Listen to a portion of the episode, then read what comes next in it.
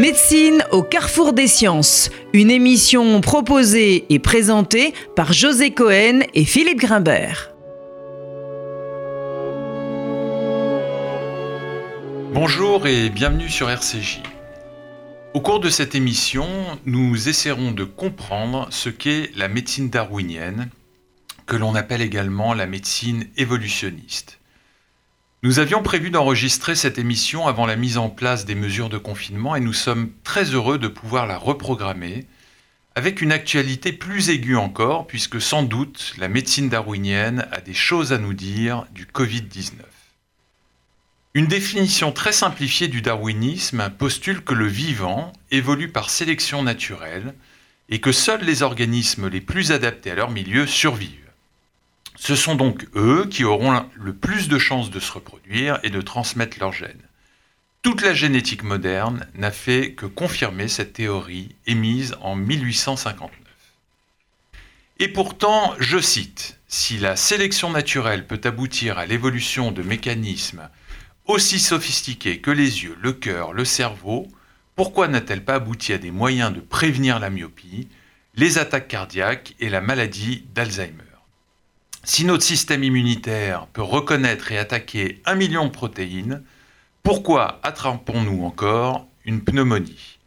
Si une hélice d'ADN peut encoder de manière fiable les plans de l'édification d'un organisme adulte de 10 milliards de cellules spécialisées, chacune ayant une place donnée, pourquoi ne serions-nous pas capables de remplacer un doigt endommagé? En d'autres termes, pourquoi tombons-nous malades? C'est précisément le titre l'ouvrage paru en 1994 de deux scientifiques américains, Randolph Ness et George Williams, et qui sont, je crois, les théoriciens de l'approche évolutionniste de la médecine. Pour nous aider à décrypter ce champ scientifique émergent, nous sommes très heureux d'accueillir le docteur Alain Froment. Alain Froment, bonjour. Bonjour. Vous êtes médecin, épidémiologiste et anthropologue. Vous avez une longue carrière de chercheur à l'Office de recherche scientifique et technique, devenu l'Institut de recherche pour le développement. Vous avez été président et secrétaire général de la Société d'anthropologie de Paris, secrétaire de l'école d'anthropologie, directeur du groupe de recherche CNRS sur les momies et responsable scientifique des collections d'anthropologie du Musée de l'Homme de 2006 à 2016. Je vous propose donc une conversation de parties. Durant la première, vous nous aiderez à comprendre ce qu'est la médecine darwinienne, puis nous aborderons l'actualité du Covid par le biais de cette médecine darwinienne. Alors, est-ce que l'on peut résumer la médecine darwinienne à l'introduction du pourquoi d'une maladie? Et si oui, en quoi la médecine darwinienne diffère-t-elle de la corrélation? Je fume, donc j'ai un cancer du poumon en d'autres termes, à quel manque la médecine darwinienne est-elle venue répondre? Alors la médecine darwinienne n'est pas une nouvelle médecine ou une médecine parallèle, c'est la façon de revisiter euh, la médecine en posant la question effectivement du pourquoi. Parce que euh, dans la médecine euh, classique, on s'intéresse surtout au comment justement une pneumonie, euh, j'attrape un pneumocoque, j'ai une histoire naturelle de la maladie, j'ai des symptômes, ça aboutit à un diagnostic et un traitement. Mais la médecine euh, telle qu'on l'a pratiquée ne pose pas la question de pourquoi j'attrape une pneumonie et pourquoi même y a-t-il un pneumocoque? Donc cette euh, interrogation évolutionniste, elle a mis du temps à pénétrer la médecine. Elle a mis plus de 100 ans, comme vous le rappeliez, et dans le corps médical, bien qu'il y ait une proximité entre nos disciplines. Vous avez dit que j'étais un anthropologue, je suis un anthropologue biologiste, pas un anthropologue social, c'est-à-dire que moi je m'intéresse à l'évolution de l'homme, à sa diversité. Eh bien, euh, un des exemples qui a un peu pénétré la médecine, c'est la résistance aux antibiotiques, mais en fait, l'anthropologie biologique et la médecine sont des congénères, sont, sont venus de la même racine, et pourtant, la médecine a longtemps euh, ignoré cette approche anthropologique. Alors l'exemple de la résistance aux antibiotiques, maintenant tout le monde la connaît, c'est vraiment un principe darwinien, c'est mutation-sélection, mais euh, euh, on s'est aperçu, notamment avec l'ouvrage que vous citiez, que tous les domaines de la médecine peuvent être intéressés par le raisonnement darwinien. Alors peut-être sur la résistance aux antibiotiques, pour nos auditeurs, essayer de, de nous expliquer très précisément en quoi ça consiste. alors le raisonnement darwinien, c'est la survie du plus apte, c'est-à-dire celui qui a de la descendance. Euh, si vous avez euh, dans, une bactérie de la diversité, et euh, dans le vivant, le propre du vivant, c'est la diversité, c'est la variation. Donc la variation humaine, vous voyez, tous les humains ne sont pas exactement pareils sur le plan génétique. C'est ça qui nous sauve, en fait, des accidents de, de, la vie, des accidents infectieux, etc. Eh bien, dans une population de bactéries, il va y avoir des mutants mais c'est invisible. Ils ne seront pas révélés, sauf si vous les mettez en contact avec un antibiotique. Donc il y a d'abord une mutation qui est invisible, et puis une révélation. Et là, euh, les souches sensibles aux antibiotiques vont mourir, mais euh, l'individu qui était résistant, bien sûr, euh, va survivre au contact de l'antibiotique et va avoir une descendance, donc une descendance darwinienne, qui, elle, gardera ce caractère génétique de résistance. Alors pour continuer un petit peu dans la définition ou l'explication, est-ce que vous pourriez nous expliquer cette notion de proximale, d'une explication proximale et une explication distale d'une maladie voilà, c'est ça que les premiers auteurs ont mis en évidence dans ce raisonnement darwinien, c'est que au départ, effectivement, ben, je prenais l'exemple de, la pneumonie, il y a une explication proximale, je tombe malade parce que j'ai attrapé un pneumocoque. D'accord, donc ça c'est l'explication proximale qui est l'explication de la médecine classique. Voilà, c'est toujours comme ça que la médecine a raisonné, et elle a raison. La médecine darwinienne ne remet pas du tout en cause euh, ce raisonnement. Simplement, euh, en amont, on va se dire, donc cause distale, pourquoi est-ce que je suis tombé malade? C'est ça, en fait, euh, la, mise en, perspective, et c'est là que le raisonnement de bioanthropologie et de biologie tout court d'ailleurs, puisqu'on a affaire aussi à des organismes vivants euh, euh, que sont les, bactéries, les parasites, etc. C'est là que le raisonnement intervient en amont. Et puis cette médecine darwinienne, bien sûr, elle ne s'est pas limitée aux maladies transmissibles, mais elle s'étend à tout, euh, toute la pathologie, aux maladies chroniques, à par exemple ce qu'on appelle la diabésité, hein, diabète-obésité. Il y a des explications darwiniennes à l'émergence de ces pathologies. Est-ce que vous pouvez commenter un petit peu sur justement sur cet exemple que vous citez Oui, ben je vais partir d'ailleurs d'une observation d'anthropologues biologistes, les Polynésiens. Vous savez que les Hawaïens sont des champions de sumo, ils sont énormes. Hein, ils peuvent arriver à stocker de la graisse en quantité et ce sont des insulaires. Et le raisonnement darwinien, c'est de dire, euh, quand on regarde euh, l'étendue des îles du Pacifique, enfin la, surface du Pacifique et, euh, la, distance entre les îles, il faut imaginer, et c'est un, des chapitres extraordinaires d'ailleurs de l'expansion de l'humanité, que des gens se sont embarqués sur des pirogues pendant des jours, pendant des semaines, à la recherche d'îles qu'ils n'étaient pas sûrs de trouver. Et on peut imaginer, du point de vue darwinien, une sélection en faveur de ceux qui pouvaient stocker le plus de graisse. D'abord parce qu'ils pouvaient survivre à un jeûne plus longtemps, s'il n'y avait rien à manger sur la pirogue. S'ils tombaient à l'eau, et l'eau même dans les eaux tropicales est quand même fraîche, elle est plus, plus fraîche que le corps humain. Donc si on est plus gras, on flotte mieux, on va plus supporter euh, la différence de température. Donc tout ça fait que euh, on peut imaginer une sélection de cette population vers la facilité du stockage de graisse. Mais dans un régime traditionnel, euh, ce stockage n'intervient pas. Avec les changements alimentaires liés à la mondialisation, il va y avoir une tendance effectivement à activer ces gènes de stockage et donc à aller vers l'obésité. Alors ce raisonnement qui est applicable aux Polynésiens, il est en fait applicable à toute l'humanité parce que dans notre histoire, on a dû traverser bien sûr des périodes de famine et donc la sélection a pu encourager cette génétique du stockage. Mais tant que on est euh, dans euh, un mode de vie actif avec un régime alimentaire approprié, ce, ce, gène n'apparaît pas. Mais dès qu'on est sédentaire et qu'on a des excès de glucides ou de lipides, à ce moment-là, le stockage apparaît et c'est comme ça qu'on peut expliquer l'émergence de l'obésité. Et, alors, justement, c'est très intéressant parce que c'est probablement ce qui explique la susceptibilité de certaines populations migrantes qui ont changé de mode d'alimentation dans des périodes de temps très courtes, notamment euh, l'immigration de l'Afrique subsaharienne, qui n'avait probablement pas dans son alimentation euh, quotidienne un excès de glucides et de graisses comme elle l'a aujourd'hui dans certaines situations, qu'elle s'ajoute bien sûr à la précarité sociale et ce qu'on appelle la malbouffe, c'est exactement ce mécanisme-là, et dont d'ailleurs, pour rejoindre l'actualité sur le Covid, on sait aussi que beaucoup de populations migrantes ont été surexposées à cette maladie très agressive pour les vaisseaux en raison de cette susceptibilité, justement Absolument. Donc ça, c'est aussi une leçon de l'anthropologie, c'est-à-dire de considérer toutes les populations du monde. Moi-même, j'ai passé presque toute ma carrière en Afrique et en particulier au Cameroun. Donc j'ai vu, j'ai assisté, oui, de mes yeux, à cette émergence de l'obésité lié à ce changement. Et donc cette fragilité de ces populations en Occident est donc liée à ce manque d'adaptation justement sur une période de temps très courte. C'est comme, comme ça. Que Absolument. et on l'a vu dans bien d'autres écosystèmes, y compris chez les Inuits, hein, chez les Esquimaux, qui eux aussi ont basculé dans l'obésité à partir du moment où ils ont euh, euh, abandonné le régime traditionnel auquel ils étaient adaptés depuis des milliers d'années. Alors moi j'ai une question euh, qui, qui que je me pose depuis des années. J'espère avoir euh, des éléments de réponse avec vous euh, qui concernent la myopie. J'ai toujours été très surpris euh, de voir que la myopie avait perduré au fil de l'évolution de l'homme, alors que quand même, par exemple, pour le chasseur-cueilleur, être myope, ça devait être un handicap absolument terrible.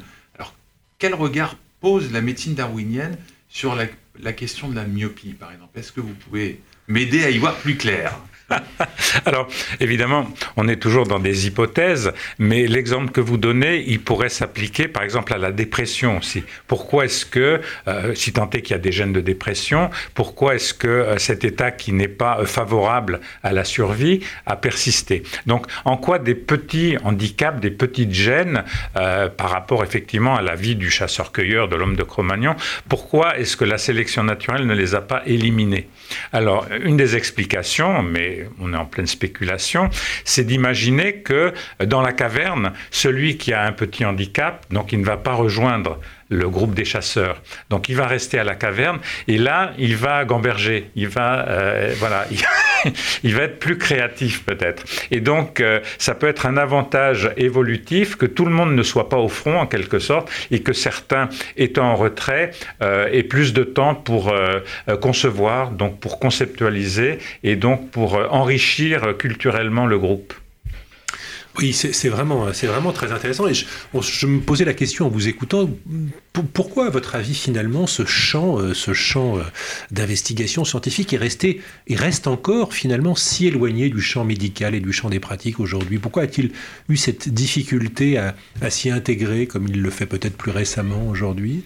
Tout simplement parce que le praticien en médecine n'a pas besoin du darwinisme.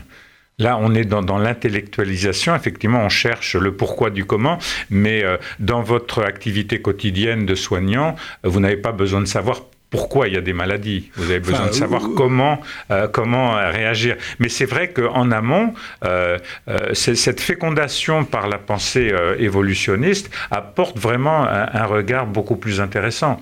Euh, du point de vue théorique. Alors il y a aussi quand même des euh, raisonnements pratiques, en particulier euh, la théorie hygiéniste, hein, qui est bien connue, qui est de dire nous vivions autrefois dans un environnement encombré de parasites.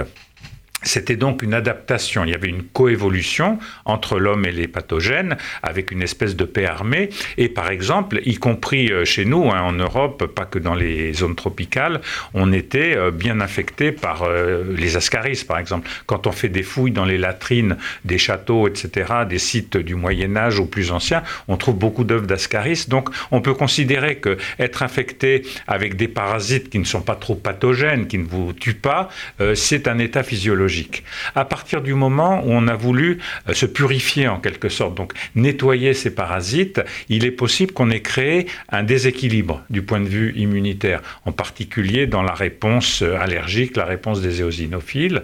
Et donc, euh, puisque quand, quand on a des parasites intestinaux, on a un taux d'éosinophiles assez élevé.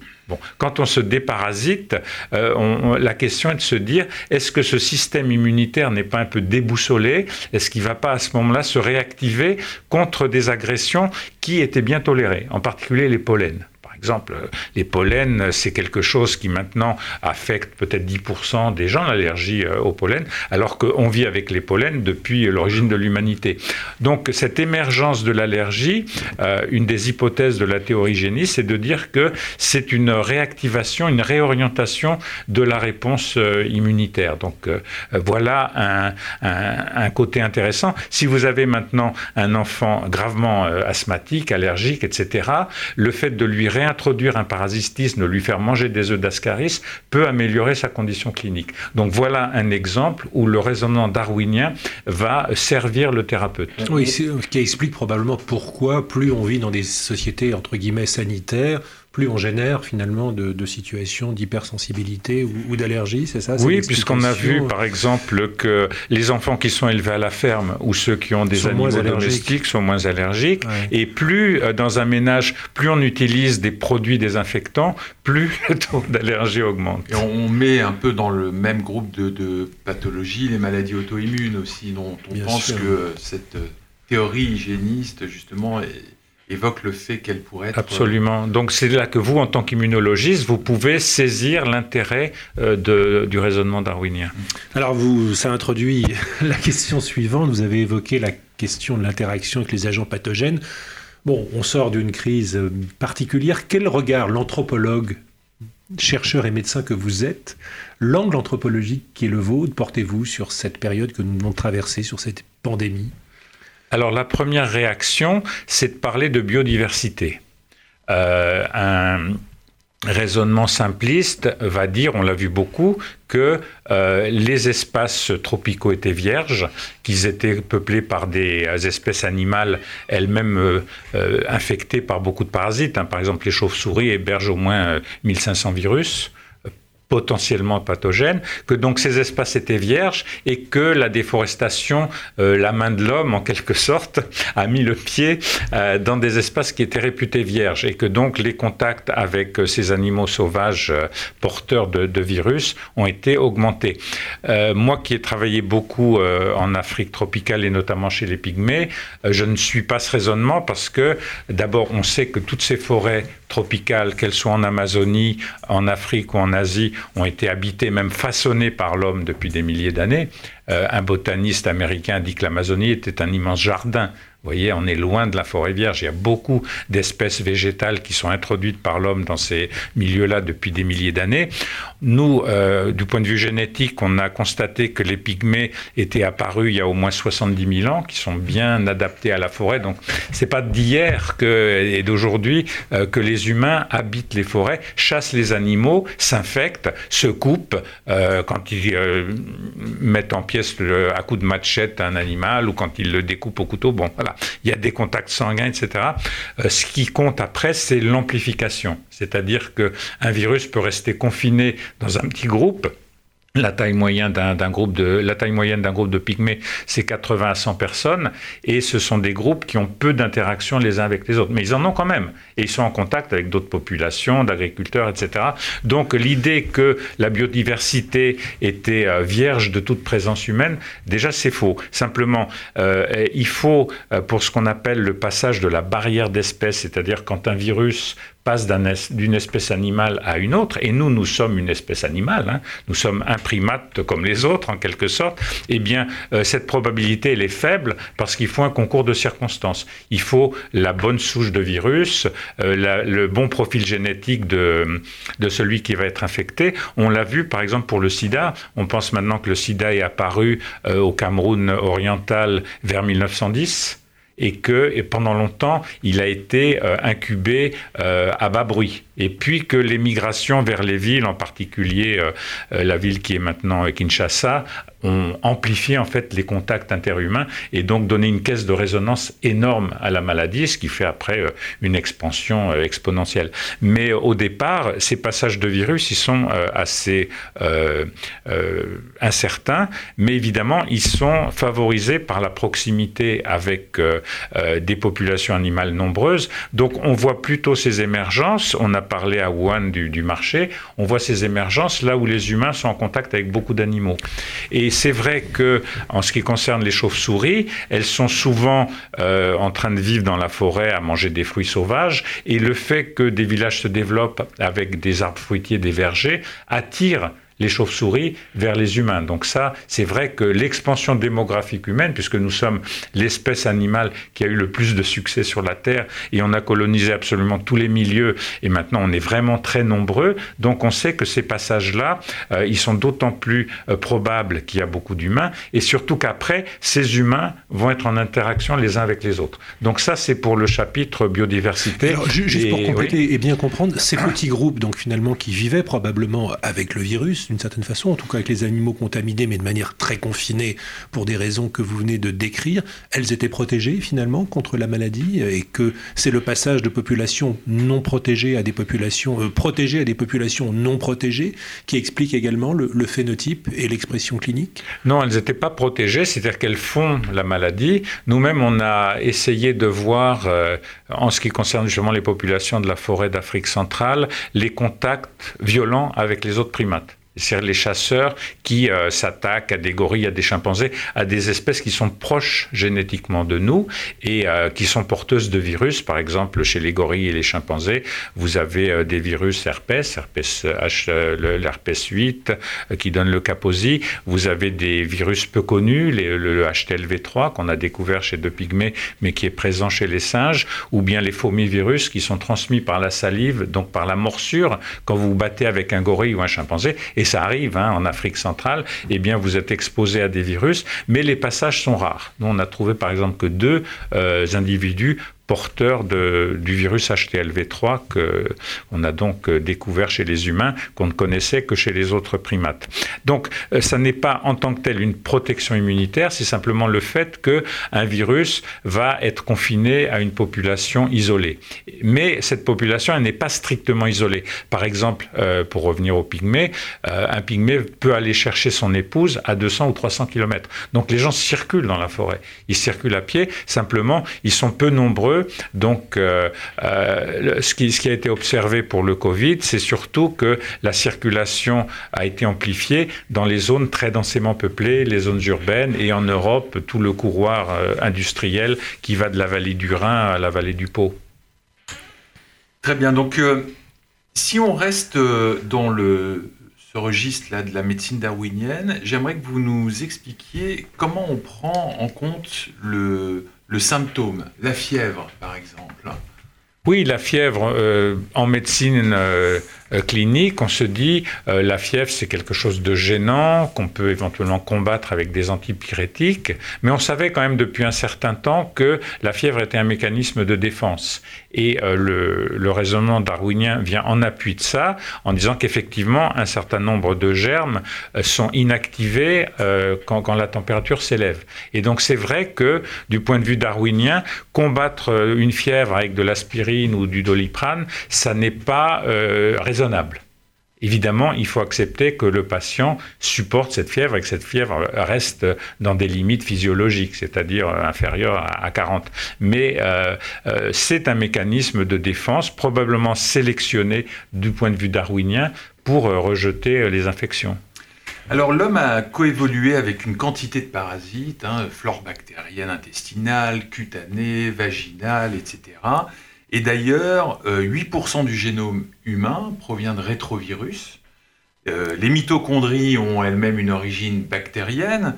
Donc dans le même temps, ces parasites se sont aussi adaptés afin de maximiser euh, leur production. Et la recherche, depuis un moment, mais surtout la médecine hein, aussi, en cancérologie notamment, intègre de plus en plus le microbiote et donc la coévolution de l'homme avec les pathogènes et avec les traitements. C'est de la médecine darwinienne, ça alors, ça en fait partie. Il y a eu deux avancées récentes, enfin disons depuis 10 à 15 ans euh, en médecine. C'est ce que vous évoquez, l'importance du microbiote qui était absolument insoupçonné. Donc ce microbiote d'abord intestinal, mais aussi, comme vous l'avez dit, euh, qui, colonise toutes les cavités, mais aussi la peau et donc qui est un, un, ensemble d'espèces protectrices. Par exemple, dans le vagin, il y a un lactobacille qui protège, c'est une cavité ouverte bien sûr sur l'extérieur et qui peut être pénétrée régulièrement donc par des germes.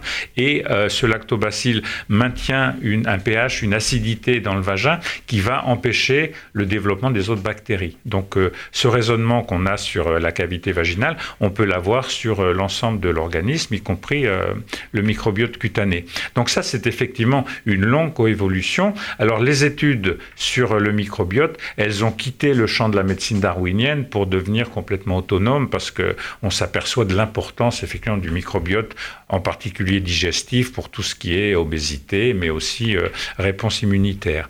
Un autre développement qui pourrait relever au départ de la médecine darwinienne, c'est tout ce qui est épigénétique, dans la mesure où l'épigénome, donc ce qui est euh, en aval du génome, donc à partir du moment où on est darwinien et anthropologue biologiste, on va raisonner sur le génome humain, donc sur ce qu'on hérite de nos parents euh, lorsque le spermatozoïde rencontre l'ovule. Et euh, ce génome, donc notre ADN, il peut être plus ou moins modulé par ce qu'on appelle l'épigénétique, en particulier des phénomènes de méthylation, des petits radicaux euh, méthyles qui vont se placer sur les gènes et les allumer ou les éteindre. Et ça, c'est une influence de l'environnement. Donc on retrouve un vieux raisonnement qui était un peu de type lamarckien, et le, raisonnement lamarckien, c'est un petit peu euh, euh, différent du raisonnement darwinien, c'est ce qu'on appelait l'hérédité des caractères acquis. On sait que dans certaines circonstances, euh, l'influence du milieu de vie peut avoir des conséquences sur la descendance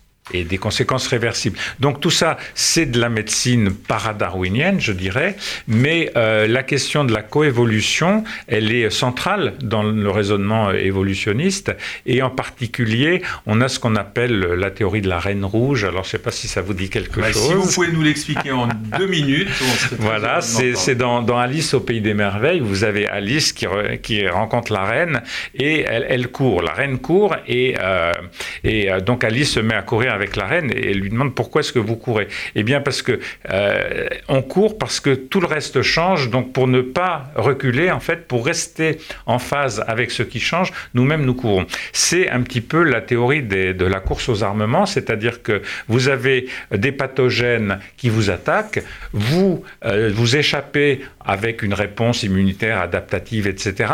Mais le pathogène continue à évoluer. Et donc il faut à nouveau que vous développez des armes euh, défensives. Et c'est pour ça, en fait, que, euh, comme vous le disiez dans votre propos introductif, on aurait pu espérer échapper aux maladies, c'est-à-dire s'adapter, faire en sorte qu'il n'y ait plus de maladies. Mais cette course aux armements, en particulier euh, dans le domaine infectieux, fait que malheureusement, euh, et ça c'est une leçon euh, qui avait été déjà posée il y, a, plus de plus d'un siècle, c'est qu'il y aura toujours des nouvelles maladies infectieuses, il y aura toujours des mutants chez les pathogènes, et donc l'humanité sera toujours attaqués par des pathogènes. Ce qu'on peut espérer, bien sûr, c'est que euh, l'espèce humaine étant une espèce euh, dotée d'un gros cerveau, euh, eh bien, la réponse culturelle à ces infections fait qu'on pourra se défendre, qu'on ne compte plus seulement sur notre biologie.